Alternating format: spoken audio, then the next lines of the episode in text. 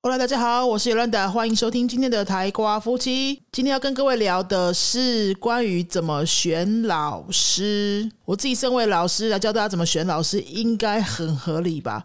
我当然不会一直说教大家都要选我们的哈，我是真的是用很客观的方式跟各位聊聊选老师的一些心得。因为我自己也在各个教学平台上面哈，选了很多各个语言的老师啊，我上法文、上日文啊，之前玩票性质的上了俄罗斯文跟阿拉伯文。那我有很多很多选老师的经验，来跟各位聊怎么样选老师。第一个，当然我们都会先去看那个老师的网页介绍，对不对？那每个老师都会把自己写的很厉害，这是合理的，对不对？你可以看一下这个老师的经验啊。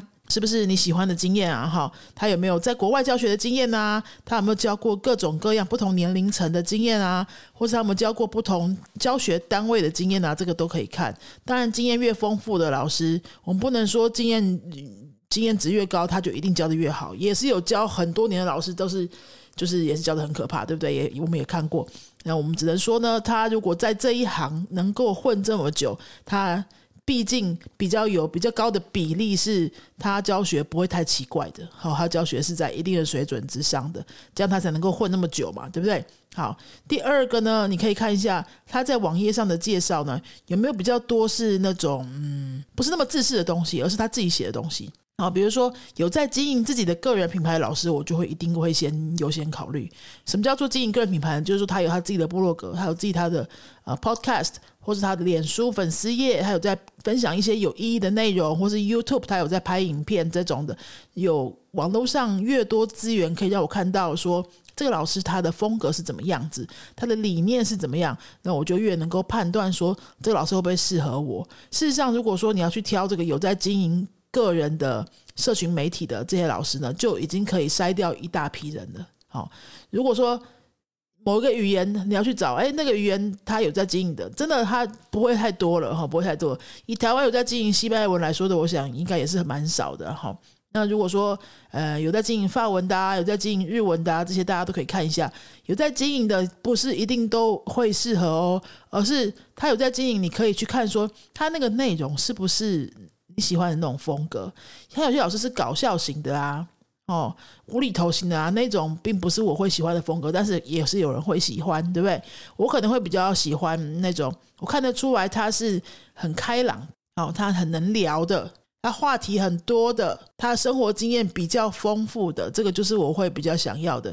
为什么呢？因为你你学语言，你就是在跟这个老师要一直能够有话题嘛，对不对？如果他哪一天都没有话题，或者说你讲的话题他都没有感觉，他就只是陪你练习这样一个机器人的概念的话，那就学到比较有程度的时候，你也会很难跟他有比较深入的互动啊。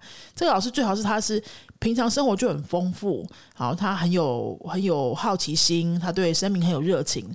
那这样子聊起来的时候，你会觉得，哎，我跟他聊什么，他都好像都很有回应，都能够聊下去。即使他不懂我的领域，他也会很好奇的问对问题。那这就很重要啊，特别是在中级以上的朋友们，中级以上的朋友们，你要找到对的老师哈，其实真的就是能够好谈的，不不不是一定他有多会教，而是他他能够让你，他能够让你很想讲话，他让你讲话讲起来很舒服。像我最近在上的，也不是最近了哈，一两年了。这个范文老师，我大概跟了一两年了，不能说他教的非常好，但是我看到他的时候，我就是很舒服。大家不要想太多，他不是什么帅哥，他是女生哈。然后他就年纪可能跟我差不多。那么说教学技巧的话，其实真的都没有，因为你看他在线上教学哈，也也没有准备 PPT 啊，然后常常也是没有准备什么特别的教材啦。小线上教学的那些基本功能那些。画笔呀，好一些放影片啊什么，他真的几乎都不太会用。他就是一个人在那边跟着我互动。为什么我还跟他学了这么久？就是我觉得他会让我一直想讲话，然后他会一直问对我想讲的那些问题啊。比如说我们谈谈到心灵什么身心灵成长的那种，他也可以聊。好，谈到那个极简主义，他也可以聊；谈到宠物沟通，他也可以聊。哈，他对我的生活就是真的是好奇哦，他就会一直问。问问很多，哎，让我可以讲的更深入的问题。那因为在这个范围，我是中低程度，这个就是我要的啊，就是我要能够有一个人可以跟我谈这些，然后他又可以帮我纠正，其实就这样子而已。那么我有看，我有遇过一些其他甚至比较有教学样子、比较有教学技巧的老师，但是他对我的生活完全不感兴趣。所以我讲说，哎，我是一个西班牙文老师，他们也只是觉得哦很酷啊，台湾人教西班牙文，或者说我有四只狗，他也哦那很可爱哈，就没有了这样。那这样子的话，我们的语言交流就会变得很浅薄啊，就全部都停留在一些句型啊、课文的那个单字代换啊那样子的话，那个就比较没办法持久嘛。接下来你还可以怎么选呢？就是你你试上，你先试上一堂课。如果说你真的没有什么把握的话，就这个老师没有在经营社群平台，他就是某某教学单位派出来的老师，那你试上一堂课，你试上一堂课可以观察什么呢？就是在这堂课当中。如果你要练习的目标是口语，口语练习的话，一堂五十分钟的课有多少时间？他真的有让你开口说话？就只要看这个就好了。这个就是我们在做老师训练的时候，第一个在看老师教学成效的地方。他有多少时间可以让学生开口说有意义的话？什么叫做有意义的话？就不是这种这种老师讲一句，你跟着模仿讲一句，repeat 这种东西。这种东西就要机械式的练习，这他也是要练的。好，那这是每个老师都得会的。好，老师讲一遍，让学生 repeat，这没有什么技巧嘛，就大家都会啊。接下来呢，我们要看的是什么？就是老师有没有办法用问问题的方式，让学生讲出来的东西，就是那天在学的东西，能够反复的练。再深一层的话，就是说，当所有的机械式。练习都已经结束之后，老师拿掉课本，叫学生把课本收起来。之后，他们谈的话题能不能够是在那一堂课的架构之下，好用一个很有范围的、哈很有架构的，让学生把那天讲的都学的东西再产出一次。这样子，这样子去看这个老师有没有功力，就会很准。比如说你是初学者的话，其实你聊不出什么东西，对不对？那初学者第一天能不能开口讲出一段话呢？一定可以啊。一定可以，很多人都觉得初学者不行，你什么都不会，所以就只能听，不是这样子的。好，我们像我们的西文课的话，第一天，第一天零起点的第一天，就会让学生能够讲自己的电话号码，讲自己的自我介绍，大概四五句话串联在一起是可以对话的，是讲出来的哦，没有看稿是可以对话的哦，看起来就是会很有互动的。那那个并不是，哎，我就一直一直塞句子给学生，一直塞，一直塞，让他硬把它背起来，不是哦，它是有一个练习的过程的。那这个过程呢？几乎学生是每分每秒都在开口的，所以如果你去上其他外面的各种各样的语言课的时候，不管是零起点呐，还是有有基础的，如果是零起点，你也观察一下，说那一堂课老师有没有一半以上的时间是让你开口的，你就这样子观察就好了。然后如果你发现你都一直在听，就只是嗯嗯嗯的一直抄的话，那这个课可能就不适合你。然后你会想说，哎，会不会我可以跟老师沟通一下，说，呃，我想要。我想要口说多一点，那么老师可不可以调整呢？嗯，你可以沟通看看，然后再试一堂课。但是我个人的经验呢，是这个调整的幅度通常不会太大啦。为什么呢？是老师故意的吗？老师不理你吗？不是，而是老师的教学风格其实就长成那个样子了。他很难因为某一个学生的要求去整个大换他的教学风格。他可能可以换教材。但是他可能很难换他的教学风格。他如果平常就是老师喜欢一直讲讲讲的那种老师的话，他很难突然就是变成一个很会让学生开口的老师。哦，这很难的，因为我自己当老师当这么多年了，我我训练很多老师哈，我都是在训练这个老师自己也很想要让学生多讲话，可是他上课的时候不知道怎么样问问题会让学生可以多讲话，或者他们问的问题不适合，所以学生根本讲不出话，因为学生没有那样的程度，或者说那堂课在之前的那些时间呢，并没有累积，没有没有帮学生累积那些能力，可以让他讲出一段话。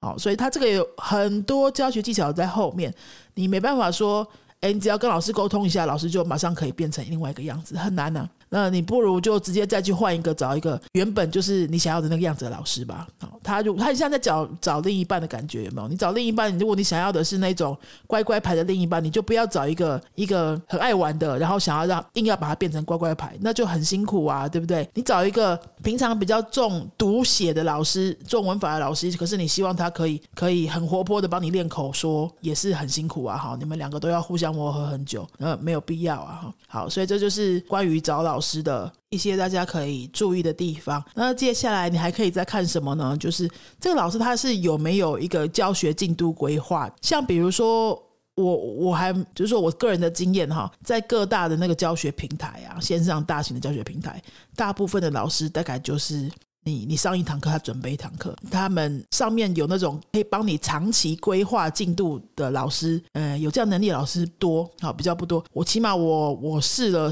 几十个老师的，我都还没有看过任何一个有帮我安排进度的能力的。他们通常就就是可以说一个进度给你看。说个进度给你听，说哎，你就跟我学一学的，我们学完这个就可以学这个学这个，但是他讲不出来说，哎，这个我要学多久，那个我要学多久，或者说，哎，如果你学到这边，然后我会怎么安排什么，那个很具体的进度他讲不太出来的。然后这样的老师呢，他也不是故意的，他只是说他的经验还没有累积到，他可以安排一个完整进度。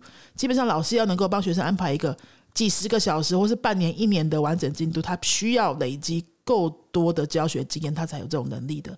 所以，这种能力的老师，如果你遇到了，他价位比较高，那也是合理的，因为他必须走过非常非常多的路，他才能够很有自信的跟你说：“我告诉你，跟着我几百个小时，你可以走到哪里？几十个小时，你可以走到哪里？”如果说他都讲不出任何规划，表示他自己还在摸索，或是他没有带任何一个学生走过那样子的历程，所以他也不敢跟你说，他也说不出来，他也不知道怎么规划进度。那这样子的话呢？比较适合怎么样的学生呢？就是你已经很有程度，你只是要找一个人陪你练习说话，那你也不用管什么进度，因为你自己会安排进度。那你这样的老师就比较没有关系。如果你是一个初学者的话，你跟这样子的老师，你就真的会比较辛苦一点，因为他根本不知道会把你带去哪里，你就只能是上一堂，他就会准备下一堂；上完一堂，他就准备下一堂。我为什么能够有这么有把握的跟各位这样说呢？因为我自己就当过那样子的老师啊。我自己是菜鸟的时候，我就知道什么叫做没有办法帮学生掌握进度。啊，我甚至连一期的进度十堂课排出来都很辛苦。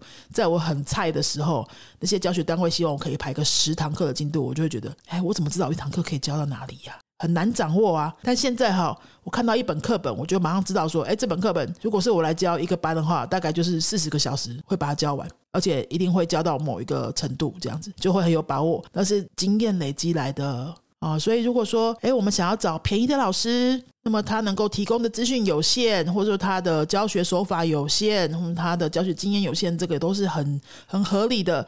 如果你想要找到一个，哎，嗯，看起来就是很有规划，然后教学经验丰富，那他可能还有自己写教材，他很有那种。那种教学的逻辑，他会帮你安排你很个人化的进度等等，这种费用也会比较高，也是很合理的哈。因为他们要走到这一步，都是经过千锤百炼哈，什么身经百战，这样什么全、什么牛鬼神都看过，他才可以有这样子的功力的。